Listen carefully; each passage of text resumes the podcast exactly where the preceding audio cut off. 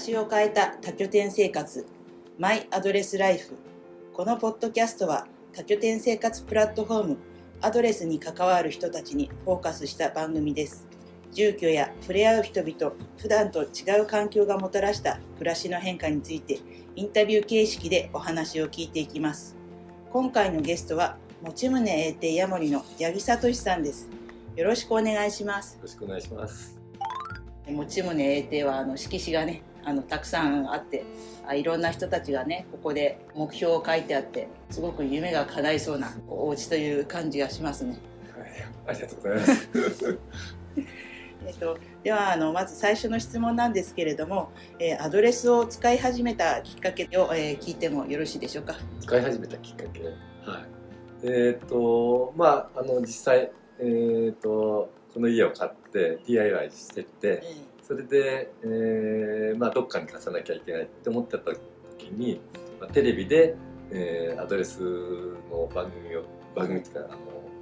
取材をされてたのがあって、それをあの見て、えー、こういうところに貸せば面白いかなというふうに思ってそれで貸しました。はい、じゃあまずは、えーと、物件を手に入れてどうしようかなと思ってる時にたまたまあのご覧になったテレビであなんだこれはということで見つけたというかそうです、ね、そこでアドレスを知ったというか感じなんですね。そうです。すごい偶然ですね。偶然もう本当偶然ですよね。たまたま出てた二三分の間で、はい、知ったね。そんなこともあるんですね。それは何年か前かの話だったんでしょうか、ね、えっとちょうど三年前になるんですかね。そうなんですね。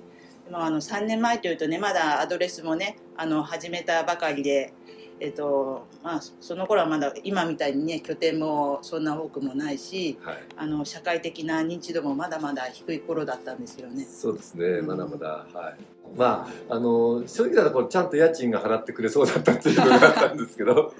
こカットかなかもしれないですね。あなるほどなるほど。はい、まあね私も最初あのアドレスを始める時ってあの本当にこういうサービスあるのかなと なんか壮大になるフィッシング詐欺でも 引っかかってんじゃないかなってちょっと自分でもねあの不安になったことはありますね。はい、じゃあ次の質問です。えー、多拠点生活を通して、えー、ご自分が変わったと感じるエピソードをお願いします。あの持ち胸でっていうと、まあ、一番代表的なそのエベレスト登登ると考えて登った男の西川さん風味がやっぱり、えー、あの一番印象にも残ってるし、えー、この一番大きな出来事だったんですけどそうですよね、はい、やっぱりその思ったことを夢を叶えちゃう、うん、でその夢をなんかみんなお話をして、うん、えー、みんなの夢がなんか増えていくっていう、うん、目の当たりにしましたから、それはすごく自分自身も変わったし、えー、ここに来る人もなんかもうみんながみんなが変わっていったっていうかな。そういう感じがしますね。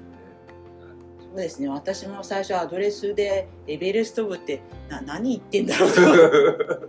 ですよね。それ部活じゃないよねって。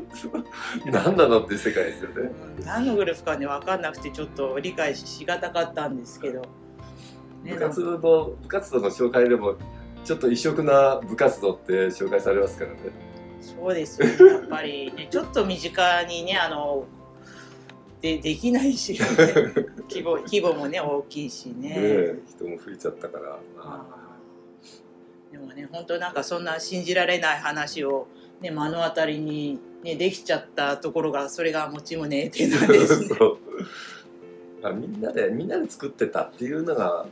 正直僕の感想なんですけどね。あなんか本当まあみんなで作ってたって本当一言で言うとねいい話なんだけどちょっと規模でかすぎちゃう私はいまだに思ってしまうんだけどでも本当にあのねエベレストのあの登頂成功した話はあの途中からしか聞いてなくてもすごくなんか誇らしいようななんかすごいとしかね。すごい人が来てくれて。すごい人がみんなで応援してすごいことができたっていうのがすごい大きいですよね。ねまさにアドレスマジックだったんでしょうかね。ねそうそうそう。はい、では、えーと、最後に、えーと、アドレスへの一言をお願いします。一言って、まあ、ありがとうございましたなんですけど、なんかそれ以上のその言葉がなんか、うまく言語化で見つからなくって、うんありがとうでは足らない、あわかる、えーありがとう以上のなんか言葉が見つからないけど伝えたいみたいな。あそうですよね。私もあのまあいろいろ本当になんかここの気持ちをどうやって言語ししていいのかね。たまにちょっと分かんない時もありますけど。まあ分かりました。ありがとうございます、はい。でというわけでお送りしました「マイアドレスライフ」今回はここまでです。番組ではインタビュー出演してくれるゲストさんを募集中です。次戦多戦を問わずアドレスユーザーや関係者の方はどしどしごご応募ください。ありがとうございました。アドレス4周年おめでとうございます。パチパチパチ